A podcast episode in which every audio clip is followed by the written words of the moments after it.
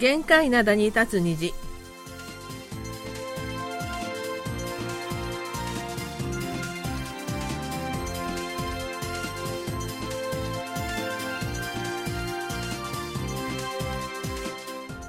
リスナーの皆さん、あにゃんせよ。10月4日火曜日の限界灘に立つ虹。丸組の母さんことキム・ヨンセンです。えーソウルのアリスことキム・アソンさんが私と一緒にご挨拶しなければならないのですが、アソンさん、コロナにかかってしまい、現在自宅療養中です。そこでこの方に来ていただきました。皆さん、あんにょはせよ。すきまことゆうちゃんもです。えー水曜日の男が火曜日も登場です。今日もよろしくお願いします。アリスさんが感染してしまいまして、はい。私が火曜日にまた登場しました。うんう。ん。どうなんですかね？まあね、ああと、アリさんも隙間さんに言ったんでしょ？なナイロン患者、日本でもそう言うんですかね？いや。どういう意味ですか？ナイロン患者って。ナイロン患者って、なんかあの、全然、症状もないのに、うんうん患者のふりして、うんうん保険金もらったりさ、そういう人のことや。あ、そっか。今、うんコロナの保険金はないから、保証金ないから、そういうのもないんでしょうか。はい。まあ、幸い症状も軽く元気にしているようです。で、後ほどあの、お電話でつなぎますのでね、リスナーの皆さんもご安心ください。はい。えーさて、韓国では最近テニスの人気が高まっているそうなんですね。で、私これニュースで見たんですが、えーコリアオープン2022、これで日本の西岡義人選手優勝したそうです。あ、韓国のコリアオープンですね。うん、すごいよね。うん日本の選手来て優勝するなんてね。それで、女子の方は、エカテリーナ・アレクサンドラワ選手、ロシアの選手が優勝したということです大ね。阪なおみさんとか来てなかったのかな。さすがにね、うんうんで会場はソウルにあるオリンピック公園内のテニスコートで1万人が観戦できるところがびっしりだったそうです。僕ね、このニュース見て、ちょっと驚いたのは、うん、まあ、テニスってやってる人結構いることはいるんですそうよ。昔からテニスって人口ある程度あるじゃないですか。だけど、まあ、1万人観客席全部埋まったって聞いて、うんあ結構いるんだなって思いました。そうですよね。うんうんで、ほら、あの、ウィンブルドン行く選手、あの、韓国も時々いるじゃないですかあ。いますよね。うんうんはいだから決してね、テニス人口少なくはないと思うんですが、うんえー去年の韓国のテニス人口が50万人、市場規模が2500億ウォン。特に若い世代で人気が高く、テニスウェアもよく売れていると。テニスのウェアって昔から人気があるのよ、あれって可愛いんだもん。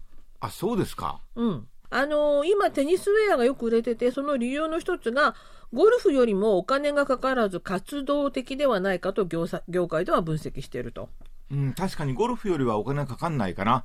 あの、ゴルフだとクラブもさ、高いもんね。結構高いんだけど、テニスだと、ラケットってそんなに負担にはならないですよね。そうだよね。あの、ほら、ラケットって、まあ、高いのにしても、普通2本ぐらい持ってれば十分じゃないですか。うんうんゴルフっていっぱいあるじゃないですか。あ、まあね。クラブがうん何本もあるから、そういう意味では絶対テニスの方が安いかなと思うんですが、えーで、ゴルフをしていた人も、えーそれを着てテニスをしてもいいという理由もあると。ああ、靴だけ履き替えればね、いいんだって。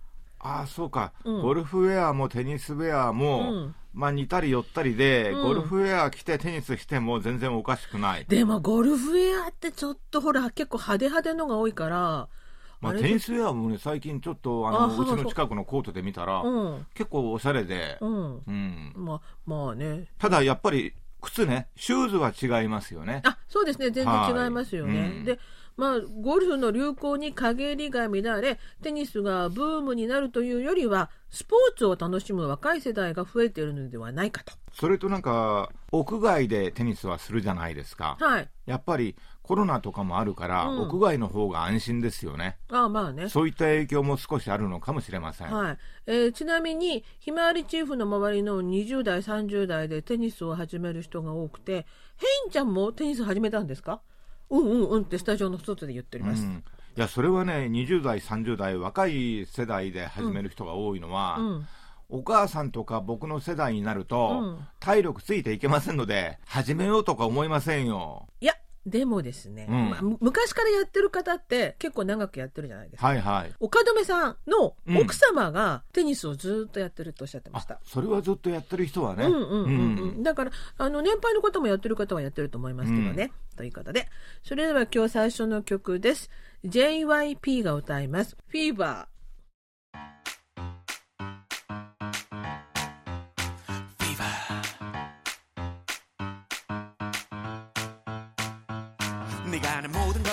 걸 엉망으로 만들고 있다는 걸 아니. 너 때문에 아무것도 손에 잡히지를 않는데 어쩌니. 집 밖으로 나온 지가 언젠데 왜 자꾸 집에 갈 생각만 하는데? 오넌 도대체 어디서 나타난 거니? Like I got the flow. 신의 ass play 넌 너무 선수. 그 방보다 깨기 어려워. 필요해 전술. 유혹이 심해 너한테 취해. Yeah I feel like I'm dummy. 이 곡은 노랫말처럼 어서 나타난 거니. 네, 너는 더 cool 너는 더 what 근데 끊지는 못하는 술. 완전히 중독이 됐잖아 못 이겨갔던 poison. 온 집에 꿀을 발라놓은 것처럼 밖을 못 나가니 품에 꼭 붙어 버려. 이벌 네가 날 바라볼 때. 눈과 눈이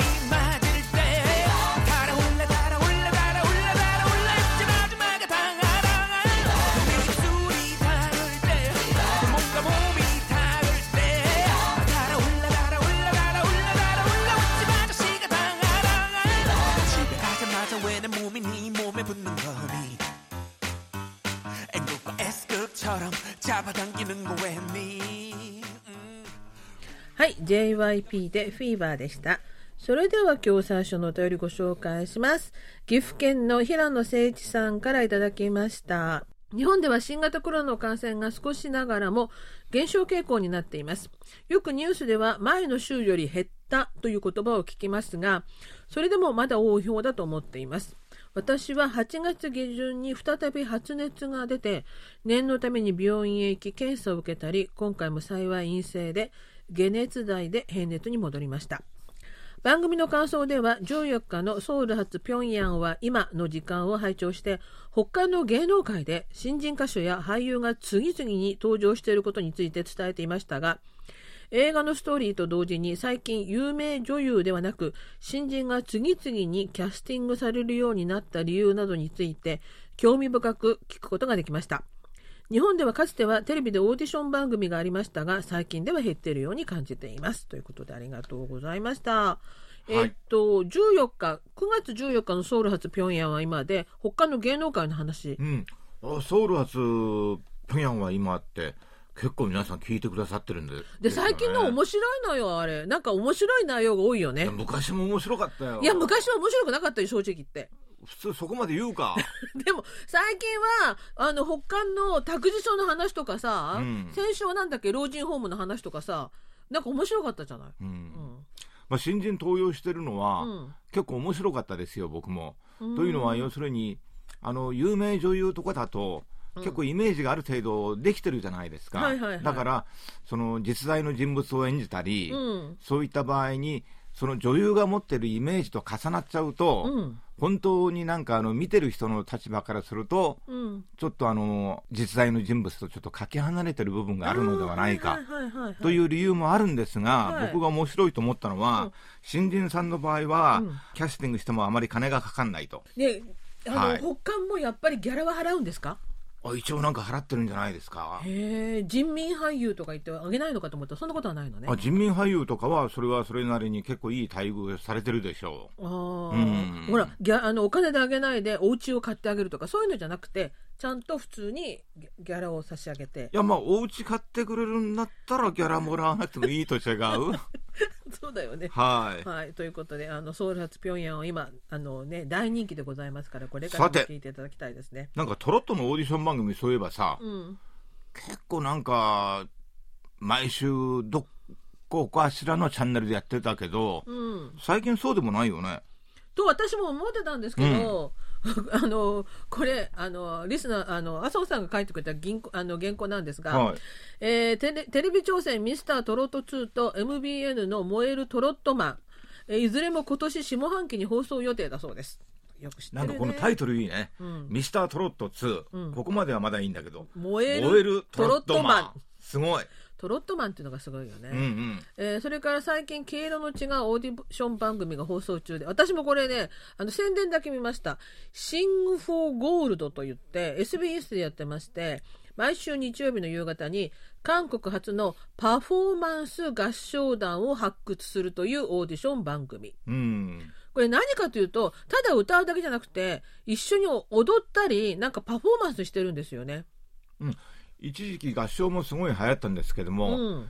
昔はさ、その、起立して、はい。あのーまあ、座ってる場合だと正座なんだけど、うん気をつけの姿勢でみんな歌ってましたよね。う。おとなしく。そう。で、結構あのー踊ったり、はい。まあそこまであの激しく踊るわけじゃないんだけど、うん体を動かしたりいろいろやってましたよね、だけど。でも、これを、あれを見てたら、このパフォーマンス合唱団の皆さんは、もっとすごいんですよ。うんうん。そんな、ちょっと体を動かす、あのーがぐらいじゃなくて、もう完全に踊って歌ってみたいな感じでね、へやっておりまして、これが、えー人気があるようですね。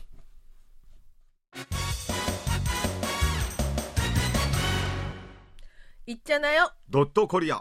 え火曜日のいっさなよ、ドットコリア、アジュンマの糸端会議の時間です。はい。今日は、アジマとアジョシの糸端会議ですね。僕はね、アジョシはね、アジュンマの糸端会議聞いてるのがとても楽しみなんですよ。はい、えー今日はですね、アリスさんを呼びまして、あの、お話を聞くんですが、別にアリスさんのコロナの症状を聞くのではなくて、あの、アリスさんがトルコ旅行に行ってきたということで、トルコの話を聞くことになってるんですよね。はい、じゃあ、そうアリスさん呼んでみたいと思います。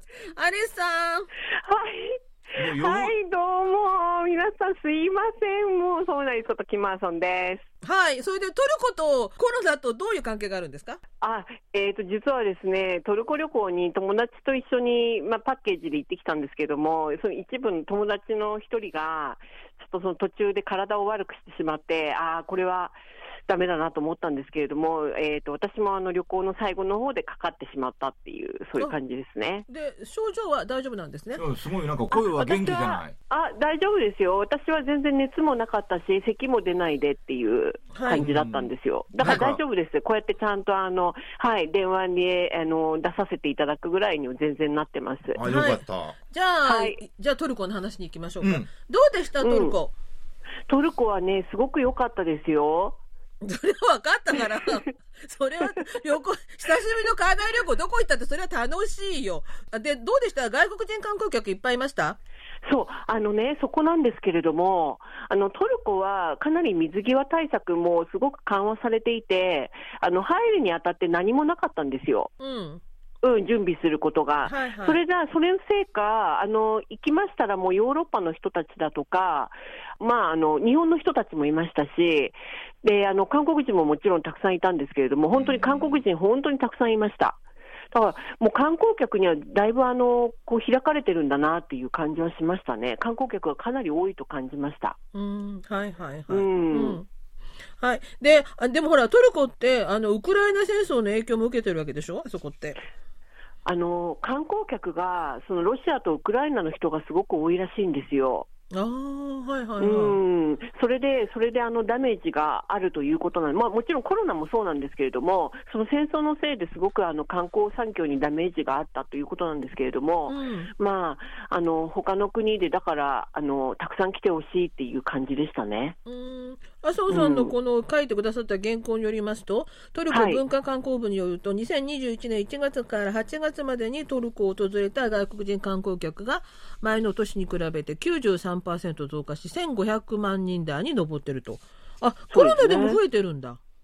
そうですね、だからもう早くからトルコは、あの感染対策を徹底して、早くからその外国人観光客にはあの門戸を開いてるんですよね。うんだからその点、その早くから観光客を受け入れたっていうことがあると思います。ああ、そうですか。で、うん特に外韓国人旅行客は、えー前の年に比べて83%以上増えた。なるほどね。トルコっすごい増て、えてますよ。はい。その感染者とかはあんまり出てないんですか？もうあの初期の頃にずいぶんあの出たらしいんですよ。それでワクチン接種をすごく徹底させて、ワクチン接種率も高いですし、まあ、そういった面ではすごく徹底してて、あのうん、あの何しろ観光産業で国が成り立っているので、そういった面をすごく徹底させているという話でした。だから誰もマスクしてませんでしたね。あ、そうか。マスクしてないんだよな。全然してませんでした。あの観光客のレストランとかでも、全然あの誰もマスクしてませんでした。マスクしてるのは、東洋系の、えっ、と、韓国人が多くて、もう日本の方もそんなにマスクしてなかったみたいです。はい。あの、じゃあトルコが観光地として韓国人に人気がある理由って何ですか？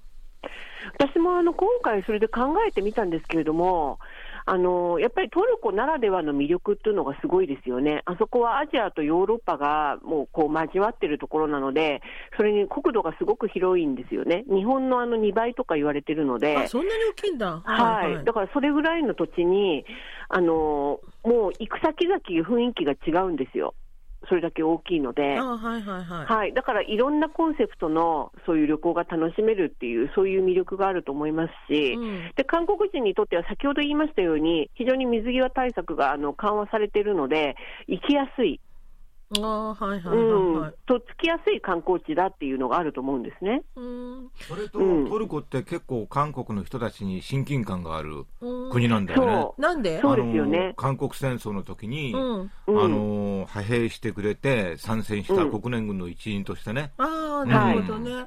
ああと、サッカーでも、ほら、韓国人選手、トルコのチームとかも行ったりしてましたよね、前。違いましたか、あのーうん。あのほら、2002年のサッカーのワールドカップ大会の時のあのトルコとのご縁が有名なんですけれども、はいはい。はい、あの時なんかあの、トルコでは韓国の人たちが、もうもちろん日本もそうなんですけれども、すごくおおもてなしをよくしてくれたということで、うん。すごく感謝していると、それから3位決定戦を韓国ってトルコと対決したんですよね。ああ、そうでしたっけ、そうそう、それであの韓国負けたんですけど、それで4位になったんですけれども、あ負けちゃったんだ、それそういうなんかご縁もあって、うん、あのものすごくその兄弟の国って言われてますよね。そうそう。あのヨイドにさ、うん。アンカラ公園ってあるじゃないあですか、るあるある。うん、あります、あります。あれってどういう感じなんですか、隙間さん。いや僕はね、うん。トルコっていうと、うん。あの映画とか思い出して、イスタンブールとかあ、そうよね。うん。と思ったんだけど、イスタンブールって最大都市ではあるんだけど、首都はアンカラなんですよね、そうなんですよ。そうなんですよ。でアリさん、はいど、どこ行ってきたんですか、トルコの。私はあのアンカラには行きませんでした。えっと、で、イスタンブール行きましたしう、んあとは、えっ、と、温泉都市のパームカッレとか、いろんなところに行きましたよ。トルコ本当に広いので、いろんなところを移動するんですよ。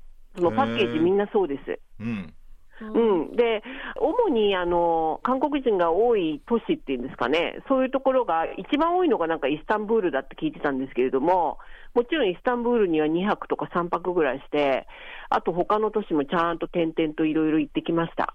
うんすごくいいところで自然が多いし。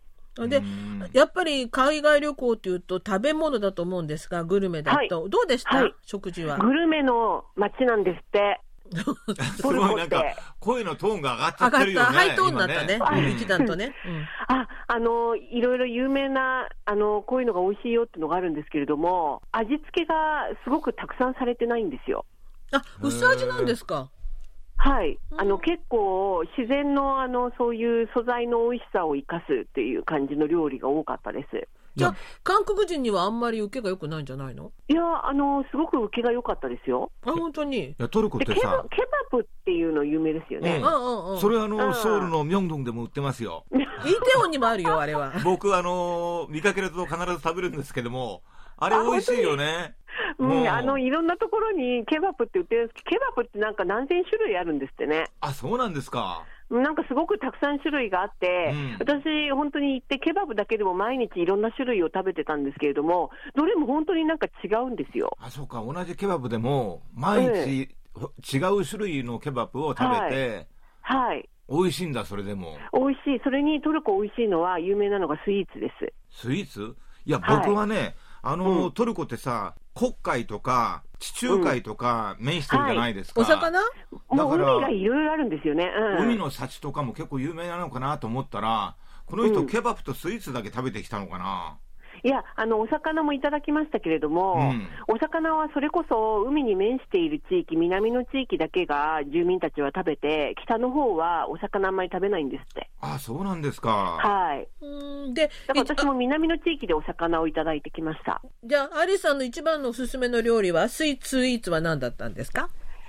スイーツはね、本当に何でも美味しいですよ。なんでも美味しいっ。ってていうのは、説明になってないだろうがうあ、いや、っていうのは、その、チャイって言って、その、ティーを飲むんですよね。紅茶の濃いやつを。うんそれが、本当に日常的に飲んでるので、スイーツすっごく甘いんですよ。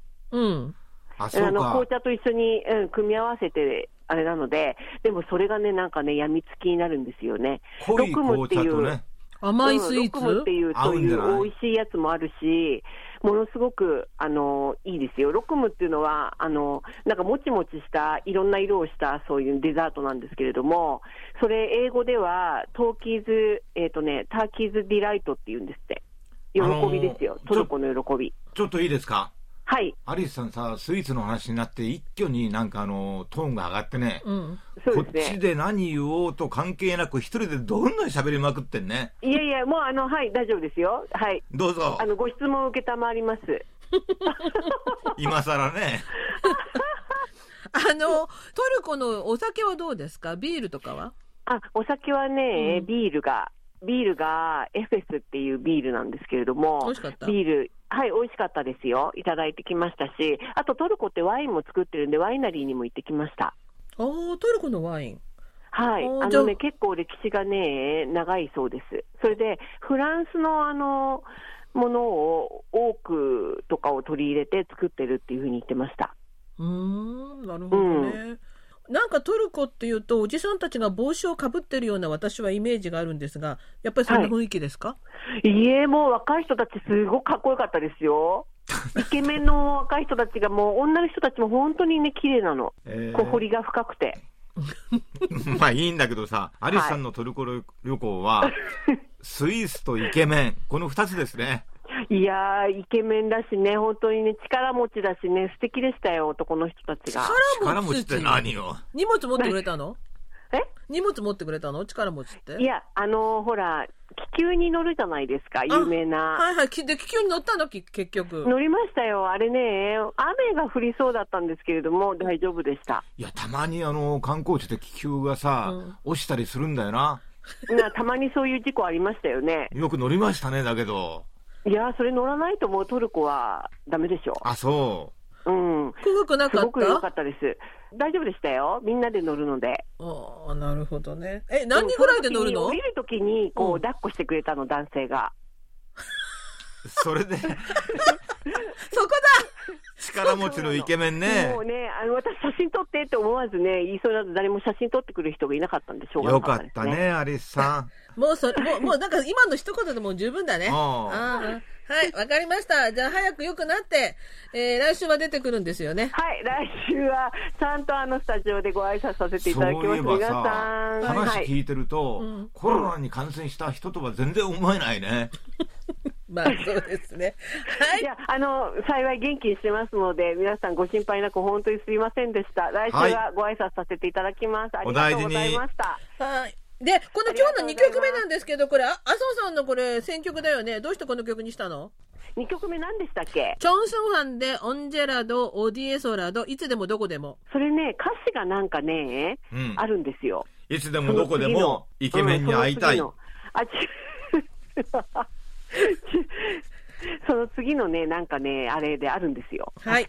ということでございますので、聞いていただきたいと思います。よろしくお願いします。はい。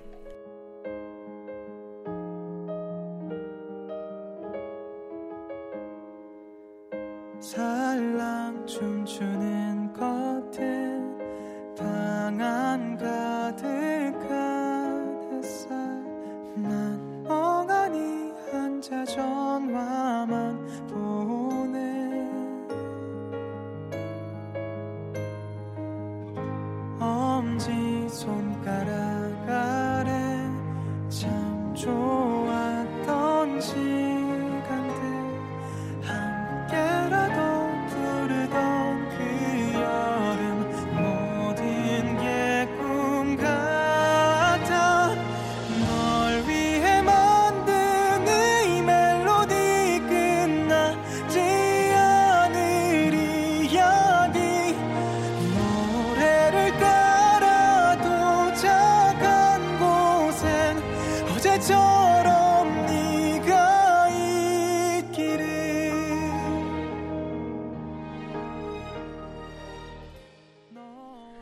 はい、チョンスンファンで、オンジェラド、オディエソラド、いつでも、どこででもでした。それでは後半のお便りです。はい、えー、匿名希望さんからいただきました。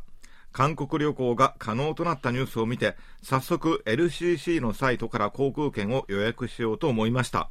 特に所用もなく、行きたいところもなかったので、近いプサンにしようと思ったところ、関西空港からの直行便は少なく、なんともインチョンと金浦空港を乗り換えと、ほぼ1日がかりになりそうでした。その上、韓国入国後に PCR 検査が必要なようで、それでは1泊2日の弾丸旅行は無理と断念しました。以前は関西空港から金浦空港まで往復で1万円を切る航空券が魅力的でした。ウィズコロナの世界に戻ることをひたすら願うばかりです。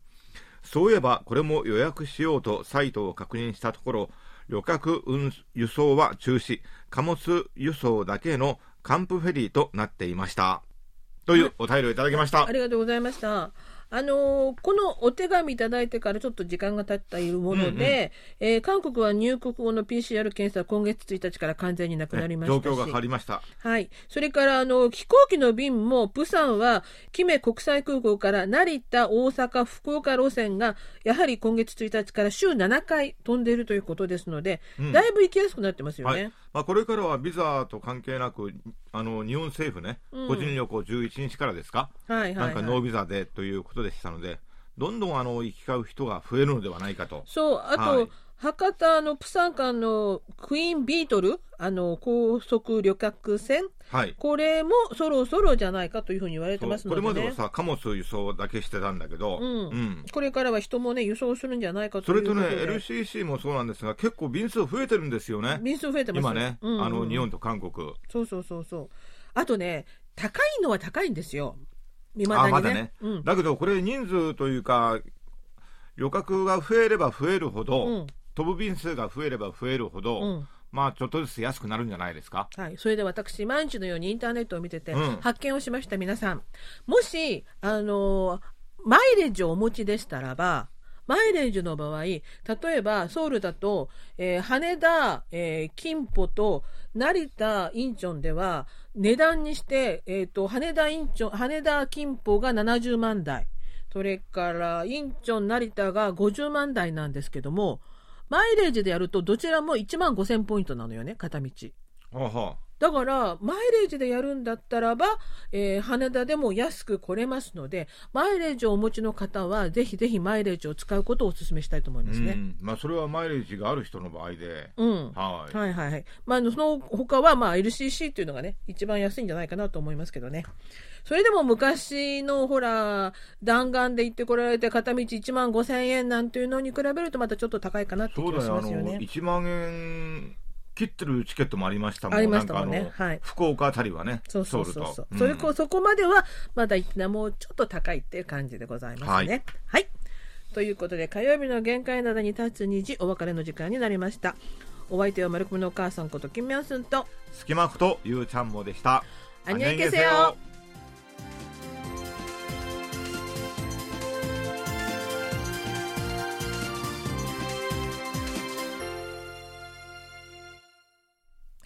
こちらは韓国ソウルからお伝えしているラジオ国際放送 KBS ワールドラジオです。